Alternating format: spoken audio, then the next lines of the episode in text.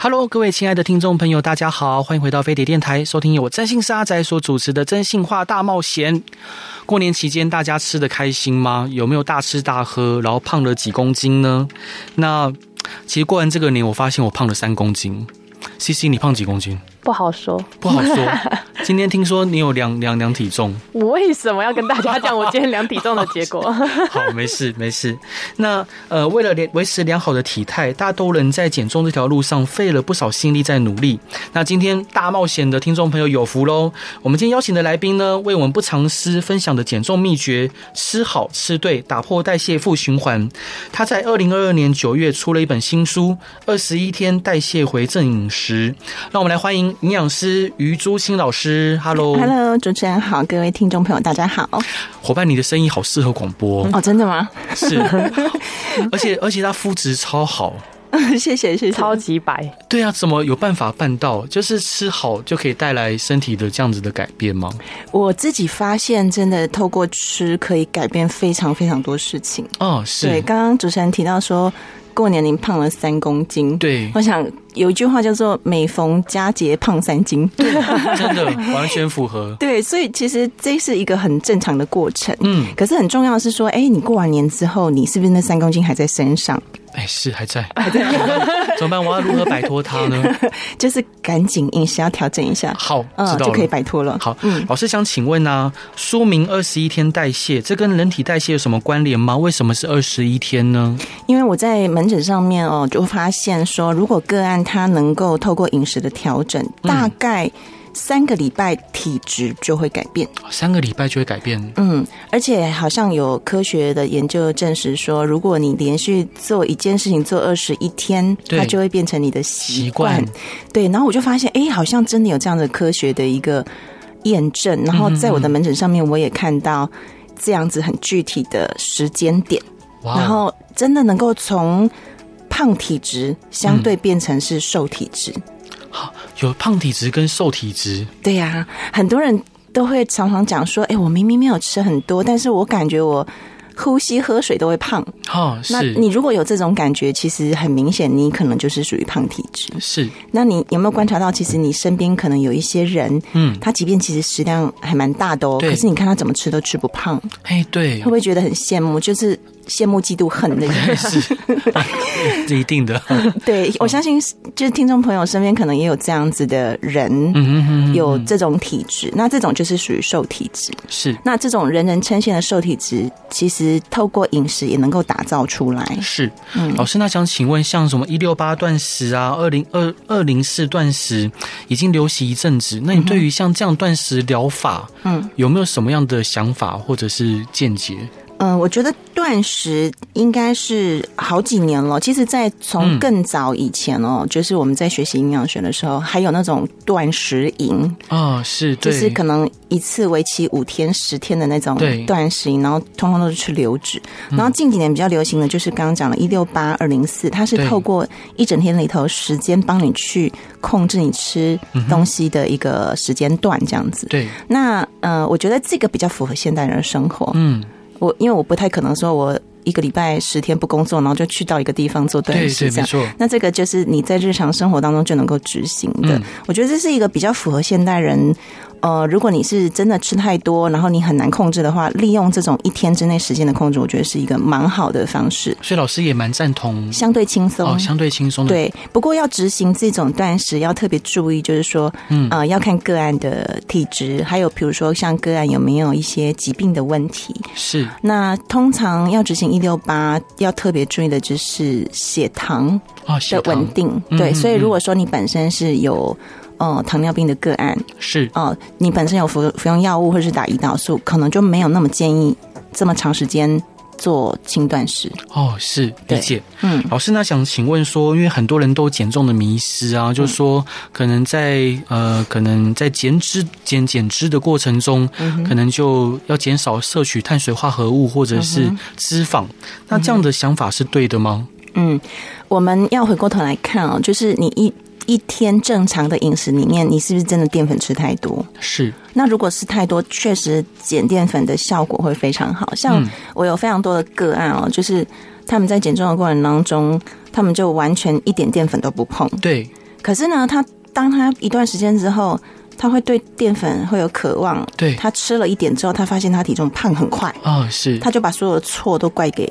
淀粉，粉，嗯，对，其实淀粉有点冤枉，淀粉坏坏，淀粉它一直在喊冤，因为其实淀粉是我们人体很重要的能量来源，嗯，只是你如果过量，它确实会变成脂肪储存在身体，是，那你如果每天是稳定量的供应它，嗯哼，其实它不仅能够帮助你把脂肪代谢的更好，它还不会让你变胖，是。对，所以其实关键是。每个人每天适合吃的量分量的多寡是一个关键，嗯、然后再来油脂也是一个在减肥的时候很多人会很害怕去吃的一个。成分是，那它也是一个很重要的营养素。嗯哼，我更强调的是要在减脂的期间吃好油，好油，而不是不吃油。对，所谓的吃好油，就是你在呃挑选食物上面，你可以去判断，就是这个食物制造的过程当中有没有很多额外的加工油品，或者是呃加工的过程当中让油品可能会变成劣质的油。嗯嗯，举例，比如说高温烘烤过的，对。比如说像糕饼点心，等等，那再来比如说像油炸物，因为通常油炸物大概温度也是两百多，其实这个温度比较高的情况下，反而会把油脂给破坏掉。是，其实吃炸鸡，我觉得最大的问题不是那个油脂的热量过多，嗯，最主要是它的油品是不好的。是，那不好，即使是好油也会变坏。对呀。就是好的油去炸，它也是坏掉。高温它是会被破坏的，嗯哦，所以它的结构被破坏掉了。所以你有没有发现，就是你如果是那种炸物，放了几天之后，你会闻到那个油耗味，对对，那个就是油脂裂变了，它可能会有酸败氧化了。对，所以其实对身体最伤害的是。是这种不好的油，倒不是吃很多油的热量的问题。其实好的油是身体需要的，包括我们的皮肤啦、女性的荷尔蒙啊，还有包括我们的新陈代谢、我们细胞膜的完整啊、免疫力、保护力，其实都需要好的油脂。哦，是。但很多人吃外食，你要他摄取 好的油脂很困难，对，很困难。所以在外食上面。呃，选择也会有一些技巧，就是如果你肉眼已经能够判断它是高度加工的食品，或者是过度油炸嗯的食食物，那你就要去评估你一整个礼拜吃下来的比例。嗯，我们还是再次强调，就是说，其实所有的食物都能吃，但是是比例的问题。对，你有营养的食物，是不是有大过这种不太营养的食物？如果你的比例是抓的好，其实你还是偶尔可以享受这种。放纵的美食，没错，是是，就像我也 蛮喜欢吃鸡排跟珍珠奶茶，对，完全看不出来，还是必须得吃它，因为这个是心灵疗愈的食物。可现在鸡排很贵，真的哎，九九十块了，对啊，没没有到九十块，有啦，有到九十块了。有有些百货公司下面的美食街可能就就一百一这种，对对对对对。哎，我记得当初我念，哎，这样不小心好像会透露年龄。我说当初我记得大学的时候，鸡排好像三片才一百块。哎，对，对，没有了，我没有跟那个年纪，我是一片四十块左右，四十块。OK，那可能年轻一点点。是我在投入真心业之前，我也是开鸡排店。我那时候卖鸡排是一片四十块，那时候已经算贵的，因为隔壁卖鸡排卖三十五块。对啊，三十五块，然后三片一百，对，就是买三片折五块的概念。对对对，所以嗯。同样年纪是吗？而且像卖鸡排的油，我们都会继续用，把那个里面杂质捞一捞，继续用。可是我觉得这样就没有什么意义。不是很多鸡排店很讲求，就是我每天换油嘛。可是如果都是坏掉的油，每天换油有什么用？对吧？对吧？这合是合理。但是如果是每天换油，比起一个礼拜才换一次，好像每天换油会好一点点。啊，是。其实很多时候，我我觉得就是营养学，它是一种相对值。就是在有选择的情况之下，我们可以怎么做？嗯，因为如果你真的都是外食，就是有些人没有办法每天自己呃开火做饭。那在外食，你还是一样能够有选择的吃健康，然后相对比较不会伤害身体的食物。是，老师想请问说，我们常听说每天饮水量要到两千 CC 到三千 CC，那这适用于每一个人吗？嗯，然后这水到底要怎么喝才喝的健康？怎么计算？哈，其实呃，水分用最简单的计算方式，其实可以用。你的体重，嗯，跟你的日常的活动情况去做评估。对，如果说你一整天都待在冷气房，都没有出去外面走动，流汗量也很低，那你就去用你的体重去乘以二十五毫升。哇哦！比如说五十五十公斤的女生，你乘以二十五，大概一天最少要喝一千两百五十对的，我们讲的是白开水哦。啊，是好，你如果喝的什么茶呀、咖啡啊什么等等这些，不建议计算在里头。嗯、那就是这个是一个最基础的计算方式。嗯、然后，如果你是呃，比如说工作是需要在外面走动，像有一些业务可能一整天要在外面跑，你可能流汗比较多，嗯、你可以。增加到每公斤体重三十毫升到三十五毫升都 OK。哇，对，好多啊，好多，所以很多人都喝不足，对吧？老老老师，我想请教，像 CC 他都不喝水啊？真的啊？他都喝手摇饮，大量的手摇饮，大量的手摇，大量。那你手摇饮加糖吗？不加，都喝纯茶。纯茶，那你的茶的浓度会很高吗？我不知道手摇饮的 浓度。呃，就是呃，长时间这样子的话，还。还还有一个状况就是说，嗯呃，其实如果你是喝比较浓的浓茶或者是咖啡，其实它反而会让你的身体会有缺水的问题，就会把我水吸掉，是不是？对，它会它会因为咖啡因会利尿，可能你身体需要水分的地方它会不够，嗯，但是可能该排的地方排不了。嗯，所以有些人的类型就会比较容易会水肿。那你会想说，哎、欸，我没喝水，怎么会水肿嘞？是，对、哦，被卡住了。对，就是你身体的代谢的水分是不平衡的。嗯，嗯，因为没有喝足够的水去帮助你把身体的过多的水分给排掉。那这样久了会有什么？问题吗？对啊，女生不喝水比较大的问题就是有些女生比较容易会有泌尿道感染的问题哦。然后再来就是，如果长时间要看你的肾功能会不会有影响，对结石的部分，对对对，嗯，好，老老老师，那这一段想分享给大家的歌是什么歌呢？哎，我这一段想分享给大家的歌是我。有一阵子很常听的 八三夭的想见你想见你想见你，为什么想分享这首歌？因为很多时候你可能会很想见一个人哦，然后就像我很多门诊的个案，很多人一坐下来都说：“营养师，我好想见你好久了，今天终于鼓起勇气来见你了。”好可爱哦，好可爱哦！我想说，你想见一个人，你就勇敢的去见他吧。哦，对，老师，那你有想见的人吗？我有想见的人吗？我我现在的的。嗯状况是，就是如果你是真的很想见我的人，对，我也会很想见你。好，好可爱，好，好像 巧妙的回避了这一题。好，我们一起来听八三夭的这首歌。Hello，各位亲爱的听众朋友，大家好，欢迎回到飞碟电台，收听由我真心是阿仔所主持的《真心话大冒险》。今天邀请到的营养师，他想聊的话题，其实我想请教他话题很多。我也是，对，因为我想要。我想要瘦下来。我们家的博哥想要减肥，可是他超爱喝羹，他大概那种去请客可以喝十碗的那一种。对哦，真的、哦。哎、欸，我也超喜欢吃那个羹的。但是你的身材非常的非常的好。等一下，等一下录完我我我跟你跟你讲 paper 是什么？是。那我们来欢迎营养师于朱青小姐。Hello，、hey, 大家好哦，主持人好。老老师啊，我想请问，如果说您您家的晚辈小孩，嗯、他跟你说他就只想喝手摇饮，他不喝。水，你会你会打他屁股吗？倒不至于会打他屁股啦，我可能会还是会逼迫他喝一点水。如果是我可以控制的话。好，那老师想请教啊，就减重主要在意的是热量的摄取，还是减糖控制，还是两者皆重要？呃，其实两个都蛮重要的。嗯，就是我们在减脂的过程当中，其实大概有三件事情做到，你大概就能够很稳定的。瘦下来，嗯，第一个就是你一整天吃的总量，对；第二个就是你每一种食物吃的分量，嗯；那第三个就是食物的种类，嗯哼。那你刚刚讲的热量其实就是一整天的总量，对。我们每个人都有一般的基础代谢率，嗯，就是你躺在那边不动一整天，女生大概平均是一千二，男男生大概是一千五左右，嗯。那当然会依据你的肌肉量啊、身高体重啊，大概会会再有一些正负的落差，对。那我们一整天如果是控制在你的基础代谢率的一个摄取的情况之下。平均来说，你大概一个月可以瘦一到两公斤，是，就是不用特别做其他事情，就是你只要做总量控制这件事情，你就可以瘦。对。然后第二件事情就是食食物的分量，我们食物有蛋白质、淀粉跟脂肪。对。那你刚刚讲的减糖，就是如果有一些人的饮食习惯是淀粉量比例本来就比较高，这个时候你把比例做一个调整，嗯，那然后让你身体的营养素是均衡的，蛋白质跟淀粉如果是一比一的吃，然后蔬菜是。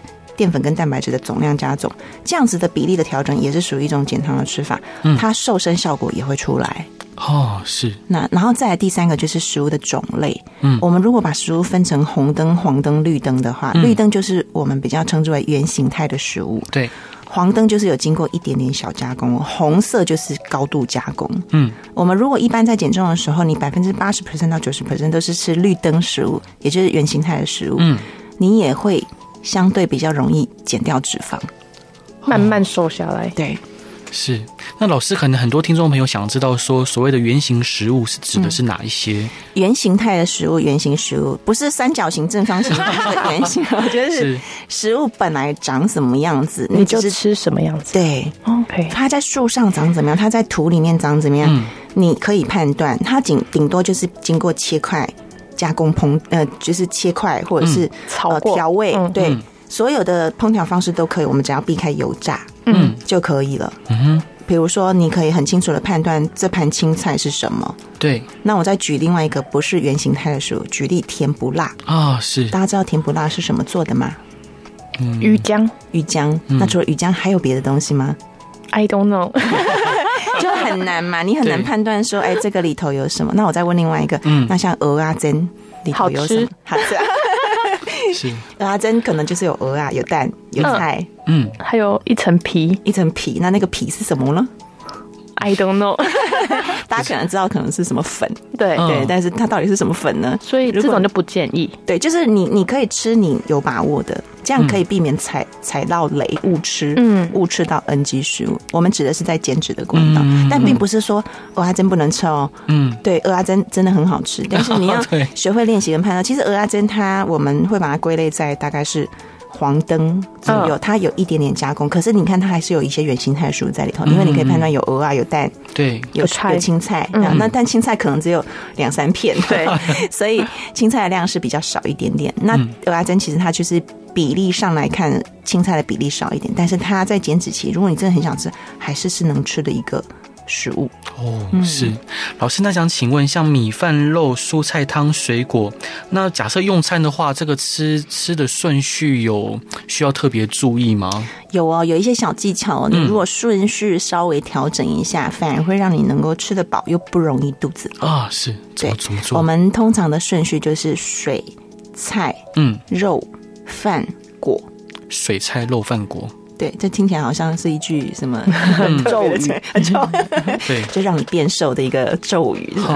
就是我们先吃水，嗯，接着吃蔬菜，嗯，然后再来吃蛋白质类的肉类，肉类可以是各种的豆蛋鱼肉都可以，然后最后我们才吃饭，是，然后接着水果是放在所有的餐食的最后。啊，是。对，这样子的话，它有个好处是说，我们在前面有先喝了一点水，吃了一些蔬菜之后呢，你的胃部已经有足够的。的饱足，嗯，的感觉，然后接着，因为蔬菜里头有高量的纤维，对，它就可以避免你后面吃饭进去之后，血糖会波动比较大，对对，所以这样也有助于不容易变胖。哦，原来如此，嗯、对，所以呃，老师想再请教，譬如说现在很多人很忙啊，像我自己有时候忙了一整天都没有时间吃东西，嗯，然后一整天只吃一餐，嗯哼。那那这样子是不是会对身体有很大的伤害啊？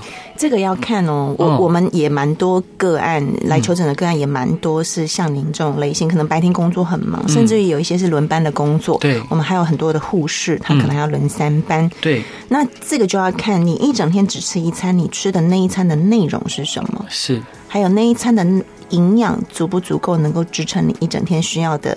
新陈代谢跟你身体所需要的营养素，嗯嗯嗯嗯，我们比较害怕遇到的个案是他白天一整天很忙都没吃，对，但是下班的那一顿狂吃。哦，是，然后那一顿又是超级大 NG 的食物，嗯，我们很多很多个案是他比如说下班的时候可能已经九点十点了，嗯，那这个时候一般卖正正常的那个餐食的。店家可能已经都打烊，对，他唯一能够叫的就是二十四小时营业的，对，或者是卖宵夜场的食物，炸的，对，很多 很多，所以再不然就是真的你没没没有去外买外卖，你可能家里最快速的就是方便面，嗯，速食面、泡面，对啊，泡面超快。那这样子，呃，有一个状况就是说，你热量可能补足了，嗯，可是你身体需要的营养不够，嗯嗯，我们刚刚讲到。这些炸物啊，或者是比如说泡面啊，或者加工品等等这些食物，它其实最大的问题是在于它的热量是够的，嗯，但是它的营养素是缺乏的，是，所以它会造成身体有隐性饥饿的问题。嗯哼嗯哼，越吃越饿吗？是这个意思吗？呃，隐性饥饿会有这个问题，越吃越饿。你明明已经吃了，可是你身体营养素不够，身体还是会释放饥饿的讯息，告诉你要进食，因为这是一个本能反应。嗯，因为他发现你营养素不够，可是身体没有办法那么的机制，就是说，哦，你现在缺维他命 A，你要去吃维他维他命 A 的食物，没有，它就只释放饥饿讯息，让你去吃东西。嗯，但是我们大部分人很难去判断，你这个时候是真的身体饥饿，还是心理的饥饿。还有压力也是，是。压力也会让你食欲会控制不住。嗯，对，所以如果你一整天白天都没有吃东西，其实你身体也会累积一段的这个饥饿的压力。对，它等到你放松之后，这个时候你就会很容易，就是你放松之后，你就会大开，就是完蛋了。对，是不是好像睡觉睡眠太少也会？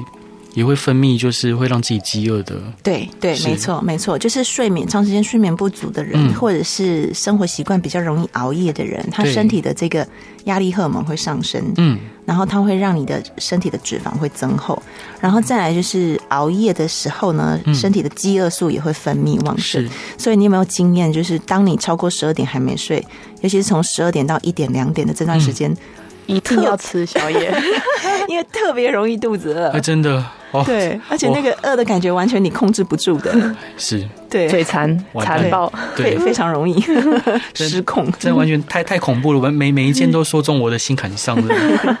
所以老师想请教，减糖饮食是现在非常很多人去做的减重方式哦。那只要戒掉淀粉类，就可以达到减重的效果吗？我们还是要看哦，就是一整天的总量。嗯，我我就发现很多人听到说哦减糖，他就一股脑儿就是把。饮食里面所有的糖类，嗯，啊，所有的淀粉类都戒掉，这会有一个风险，就是说，如果你本身身体的糖不够，对，身体的饥饿的这种感受也会很明显，嗯，然后再来就是，你如果没有吃淀粉类的东西，嗯哼，你相对要吃很多的肉，嗯，你才会有饱足感，嗯，可是相对吃很多的肉的情况之下，它又会造成另外一个隐忧，就是我们大部分的肉类其实都会夹带油脂，嗯。所以你你其实不是蛋白质过量的问题，是你在吃肉的过程当中，你会吃进去过多的脂肪，是。这样反而其实不容易变瘦。啊。对，所以我们讲减糖这件事情要要做对的话，我建议还是要找专业的人协助你，帮你看一下你身体的状况。是，然后还有一类的族群是，他自认为他有减糖了，就是他平常白饭一口都不敢吃。然后喝喝珍珠奶茶，他觉得他点半糖很安慰，珍珠超多，对，因为他减糖了嘛，是。他减了半糖的那个，他甚至于喝无糖的珍珠奶茶哦。我有个案是说，我跟你说我都不加糖哦，营养师我跟你讲我不加糖哦，我珍珠奶茶我喝无糖的哦，这样是不是就很棒，就做到减糖了？然后我就告诉他说，你那杯珍珠奶茶应该最少有半碗饭的淀粉量，对，我倒鼓励你去吃半碗饭的淀粉，是营养素更高，反而更容易瘦。对，老师，我想请问，像我有一些朋友，他可能，他可能自己也已经以为说自己天生就是一个比较胖的人，嗯哼，然后他也已经放弃减重这件事情，嗯哼，然后甚至他的体重就，嗯、呃，他血压，我们公司有个员工，呃，他的血压，我去带他量，又本来要带他去捐血，嗯哼，然后血压一量，哇，结果高到一百九，哇。高到一百九，对啊，就是就是，我觉得再这样下去，搞不好他命都可能会没了。嗯哼对，那呃，但他他就是不想减重，因为他觉得说他没有信心，没有信心。那，那老师，像您遇到这样子的呃，说说患者吗？还是说这样的朋友，嗯、您会怎么样鼓励他呢？嗯，我在想这一类的个案有很大一个原因跟问题是他过去可能没有找到轻松跟对的方法。对，因为其实。呃，我在诊间收了非常多类似像这样子的个案。嗯，他坐下来告诉我说，他觉得他来见我是他最给自己最后一次机会了。对对，因为他过去试了太多方法都失败了。嗯，我觉得最大的问题是你要先对自己的身体有一定程度的认知。对，你要去了解你会变胖的原因是什么。如果他是短时间胖上来的，我们要去找出。导致于他变胖的这个原因，是不是他饮食改变，还是生活形态改变等等？但如果他是从小到大都胖，对，中间都没有瘦下来过，那他就要去检视他对于食物的，他跟食物之间的关系。嗯。这个其实必须要跟他一对一深聊，如果他愿意的话。嗯、我印象非常深刻，我有一次在诊间有一个个案，他跟我说，他从小就是胖到大，但他最后体重有慢慢慢慢下来。嗯、聊聊聊到最后，聊到一个很深很深的潜意识、内在潜意识，他跟我说，从小到大，他妈妈告诉他不能浪费食物啊，是，是，所以在他经手过的每一个。餐里头，他永远是一口食物都不会剩的，即便他已经知道他吃饱了。对，所以就是很多时候去抽丝剥茧之后，发现说，其实人类的饮食行为跟他背后的心理状态有很大很大的关系。对，所以这本书里头也有讲到很多你内在心里面的的一个状态。嗯哼，像刚刚您提到了，您这位同事是对自己没有信心，对，他不相信他自己会瘦得下来。是，那是如果他能够。知道有一个很轻松的方式，不会这么辛苦的，因为很多人减肥都有非常多惨痛跟跟嗯太累了，对，太辛苦的回忆了。那我觉得这这也是人性啊，都就是就是，如果我遇到很很不舒服、不开心的事情，我想当然我会想要避开它，我不想要再去碰它，是，这是很正常的好人类反应。我要我要带他去找老师，因为他最近想要追。追追一个女孩子哦，哎、欸，我跟你说，我整间超多母胎单身的瘦下来之后脱单呢，超多了，还有那种百来公斤的瘦瘦瘦下来变型男，你知道吗？是是，然后母胎单身脱单，老老师，那你也促促成很多良缘，功功德无量。对对对，老师，那这一段想分享给大家的歌是什么歌呢？这一段是陈优的《如果可以》啊，如果可以，对，如果可以，你可以变瘦的话，你愿不愿意呢？好。太好了，我们当然愿意，当然愿意。好，我们一起来听这首歌。Hello，各位亲爱的听众朋友，大家好，欢迎回到飞碟电台，收听我真心是阿仔所主持的《真心话大冒险》。今天邀请到的来宾是一位非常用心而且著名的营养师，他同时同时他出了一本书，叫做《二十一天代谢回正饮食》，他是余朱清老师。Hello，Hello，大家好。老师呢？呃，假设有听众朋友听了您的分享，想要去您的呃诊间向您咨询，他怎么找到您的资讯呢？呃，只要在网络。上打我的诊所的名称，我的诊所名称叫做朵薇诊所，花朵的朵，蔷薇的薇，好美的名字，就是来了，就是会让你变漂亮、变瘦的一个地方。老老师当初这个诊所名字为什么想这样取啊？因为我觉得每个人都应该像花朵一样绽放的很漂亮，因为我觉得每个生命来到这个地球、这个世界上。都有他独一无二的天赋跟使命要去完成，嗯，对。但是可能很多时候过程当中遇到了很多阻碍，他忘记看到自己美丽的地方了。是，所以我们诊所还有一句 slogan 叫做“遇见更好的自己”。好，遇见就是呃相遇的遇，嗯嗯嗯，然后还有一个预告的那个预，嗯嗯，好，遇见就是你你会遇到相遇到。是更棒的自己，然后还有一个遇见，就是你可以遇见未来的你，对对，是更好的一个状态。所以我觉得每个人都可以做到这件事情。所以老师也是个浪漫的人，哎，好像是哎，被你这么一说，好像是。但是因为可能平常我工作的时候很理性，很少人会跟我聊到很感性的这个这个过程。对，所以你们这节目。歌在之前说要找歌来分享，我想说，哎，这还是我第一次分享我自己会喜欢的歌，对，真的，呃，好，老师，那么改改主题吗？要聊感要聊感情吗？好，聊感情吗？也是可以，我们可以下次另聘一集。是老师，那譬如说市面上有很多各式各样的减重健康食品，那使用后都真的都能减重吗？然后要怎么去选择呢？嗯，其实所有的呃健康食品它都有一定的功效，嗯。但是我们在呃调整个案的过程当中，其实我们就发现剂量也是一件蛮重要的事情。对，还有保健食品介入的时间。嗯，因为很多人会想说，哎，那我是不是哪边不好就补哪里，就猛吃什么补充品？其实不是，你可能要看你现在身体的阶段，跟你未来的期待是什么。因为我们身体现在的现况都是过去的累积，你现在所做的事情是。为未来铺路，对，所以我们都会先评估个案，所以我觉得不管是营养的咨询或者是保健品的补充，嗯，都是必须要个人化的。是，包括像近期很多科学的研究，其实更多的是精准营养学。嗯，所谓的精准营养学就是。每个人都需要专属他需要的食物的营养跟分量，那他可能会依照你的生活形态啊、睡眠作息啊，还有人生阶段呢、啊，都不太一样。所以，呃，我觉得挑选保健食品有一个关键，就是说现在需要的适合你的，然后剂量是不是足够，能够达到你预期的效果，这个是很关键的。是，老师还有啊，譬如说，当当然我们刚刚聊了很多可以让自己更健康的方法，但是其实包括我自己来说，我觉得最重要的关键还是执行力。嗯，就很多时候我们也知道可以怎么做或该怎么做，但是后来却因为给自己各种理由，却没有正常执行。嗯，老师，那你有什么建议可以给像我这样执行力不足的人 的一些建议？对，知道跟做到其实是两件事情。我们在整间也很常看到。对，不过我觉得如果你有意识到你有这些问题，你想改善，嗯，或者是你遇到一些困难，你想改变它，嗯，我觉得很好的方式是你可以去找专业的人士。辅导你，对，因为很多时候大家会有很多自己的想象，嗯，就是他会觉得说，哦，应该要怎样，一定要怎样才会怎样，嗯哼。但是很多时候其实可能比你想象中更轻松。是，我我常常会举例说，营养师很像是登山的向导哦。你去爬山的时候，有一个很专业的人在旁边引导你，哪些时候哦你需要加速一下，哪些时候你需要休息。对，我觉得这样子。对一个想要调整自己的健康的人，会轻松很多，是，而且做的事情也会比较正确，就是不会走弯路啊。对，对你不会就是事倍功半。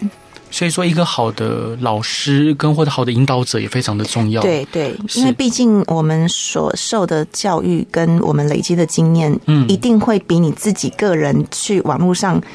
收集的一些资讯到底是不是片段的，还是全面的？还是重点是适不适合你？我觉得这很重要。是，老师，那你引导过非常非常多人，可不可以提一个您觉得最自豪的案例？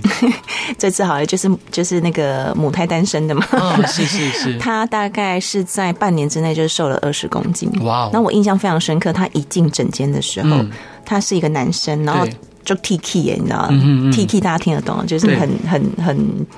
不信不信邪，对，不信邪，他就是非常的自我意识是非非常高的，也是一个理理工男。嗯，然后呢，他就一坐下来就跟我说：“我跟你说，我一个礼拜是要吃四次汉堡的。你如果叫我不吃汉堡，我不会再来了。”然后我我听到之后，我想说：“哇，就是一来就下站帖，有没有？他也想要考验一下，想说他是不是来踢馆的。”后来我就跟他说：“你想吃汉堡可以啊，没问题啊。那我们先 review 一下你的饮食。”嗯，后来我还是让他吃汉堡。嗯，但是呢，他必须要做一些调整。因为他日常的饮食里头，就是他的一个套餐里面可能有汉堡、有薯条、有炸鸡、有可乐。对，他一次就是这样一餐，然后一个礼拜要吃四次。嗯，那我说，你如果一个礼拜里头这样子的饮食，你其他营养的食物都没有吃到，你是代谢不了这些东西的。不是不让你吃，是你代谢不了。对，那他就可以去取舍。比如说，OK，那我吃了一套这个，那我另外一餐我可以吃健康一点的，它是可以被平衡的。嗯哼，然后呢，他他。第一个礼拜，他只是微微调整这个动作，嗯，他马上看到体重的降幅，哇，哦他就觉得，哎、欸，好像我讲的是有那么一点点真的，就是他一步一步看到他身体的变化之后，嗯，嗯，嗯，其实我没有花任何，呃，应该说我没有花很大的力气说服他，对，我反而是让他去体验，嗯，有在变瘦的感觉是什么，嗯。你这成就感会累积，然后会促使他有更多动力继续往前。没错，因为我一直觉得找到他内在的动机是一个最强的推进力。那他为什么会来老师您的诊间？是什么原因？因为他如果是 TK 的人，对 TK 人通常都是不见棺材不掉泪。对啊，因为他们公司每年都会帮他们做体检，他从一开始就是非常的健康，都完全没有任何的数字异常。嗯但是每年嘛，他每年就是一开始护士就跟他，医生就跟他说：“哎，你这个有点轻度脂肪肝哦。”哦，是。然后过了两年说：“哎，变成有点快接近中度喽。”嗯嗯嗯。然后再过了三年之后，他已经是重度了。我天哪！他会来是因为医生跟他下最后通牒，他说：“你这个检测出来的血脂啊，还有脂肪肝都非常的异常，你这个很有可能是天气一变化，或者是你剧烈运动一点点，会突然间猝死的个的的一个身体体质，是他吓到，嗯嗯，他才觉得说，哎，他好像必须要做改变。哦，是，原来是对于健康的担忧。对，而且医医生跟他说，他就是高度猝死的危险群。呵，对，所以后来反而他因此就交到女朋友。哎，对，他瘦下来之后，他瘦了二十公斤，就在半年之内。哦，是，恭喜恭喜，是。所以老老师像您跟这些患者后来还是会保持联系吗？会耶，我们很多个案减重完之后，就是有时候有路过我们诊，因为我们诊所在那个重庆北路跟南京西路口嘛，就在台北站附近，也是宁夏夜市旁边。有时候他们会去逛夜市啊，就上来一下，或者是比如说有有很多个案，他们可能家里有有什么诶。比如说有有务农的，嗯嗯，有些人会送香菇来啊，或者是比如说，对，就是会像朋友一样，我们也我们也觉得很开心，对啊，嗯，嗯，老师想请教啊，如果很多听众朋友，呃，也许他有经历过很多的很多次的减重失败哦，像周而复始的这样子，那有的正在努力进行进行减重，有没有一些鼓励的话可以分享给这些听众朋友？嗯，我很鼓励大家，就是你。决定或者是你想要做这件事情的时候，不要想太多阻碍来阻碍自己。嗯，很多时候都是个案的，就是我们脑中的想象。我们都会常常担心很多事情，可是通常你担心的事情往往不会发生。但是如果会发生的事情，有可能会出乎你意料之外。如果你能够去执行它的话，可能还会超乎你想象。好，是。老师呢？你喜欢吃什么样的食物？我其实。是一个美食主义者，各国的料理我都很喜欢。哈，是就是只要好吃的东西就喜欢。对，好吃的东西我都很喜欢，而且我会很喜欢去开发好吃的东西。而且我我的我的生活的呃期待就是享受美食，又可以享受身材。哇哦，好好哦。那那您可以跟 CC 当好朋友？真的吗？他他他也是挺很喜欢很喜欢吃美食。我会觉得是。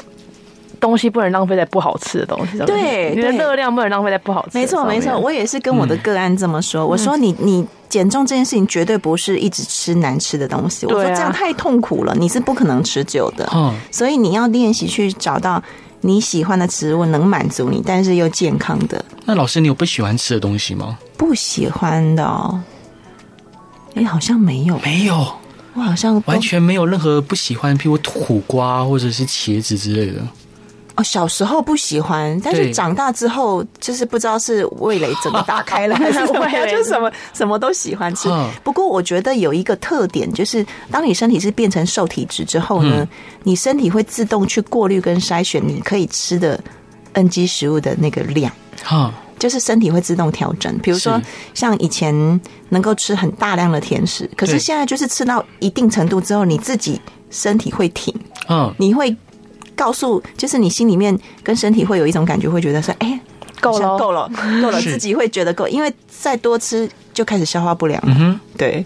好，那各位听众朋友，如果有任何想要问的问题，或者是想要多了解老师的，呃，老师有一本新书《二十一天代谢回正》。饮食，正饮食，对，是幸福文化出版的。对，那老师可以在哪些通路上买到这本书呢？呃，我们这本书呢，二十一天代谢回正饮食，在目前呃全省的书局的通路都可以买得到，像成品啊、博客来啊、金石堂啊。Momo 啊，等等，网络上也都可以买得到。好，对，然后要去找老师的诊所是在在朵薇诊所，朵薇诊所，花朵的朵，蔷薇的薇，朵薇诊所，或者是搜寻我的名字也可以。哇哦，也可以找得到诊所。好，那在宁夏夜市旁边。对，在宁夏夜市，在台北车站旁边，地点很好哎，很好。所以其实我们很多个案是来自于北中南都有，是，还有最远的还有从台东来的啊。要 多久回诊一次啊？我们建议平均是初期前面一个月每个礼拜。那如果你已经抓到这个节奏感了，其实可以一个月回来一次。好，了解。老师最后一段想分享给大家的歌是什么歌呢？是文慧如唱的《全放空》。为什么想分享这首歌？因为很多时候想太多，你就事情都做不了了，所以把脑袋放空。好，也希望大家喜欢今天的广播。各位听众朋友，任何想要问的问题或想分享的案例，都欢迎来到真心是阿仔粉丝团与我留言。那今天再次谢谢于朱新老师，谢谢您，谢谢。好，大家拜拜，拜拜。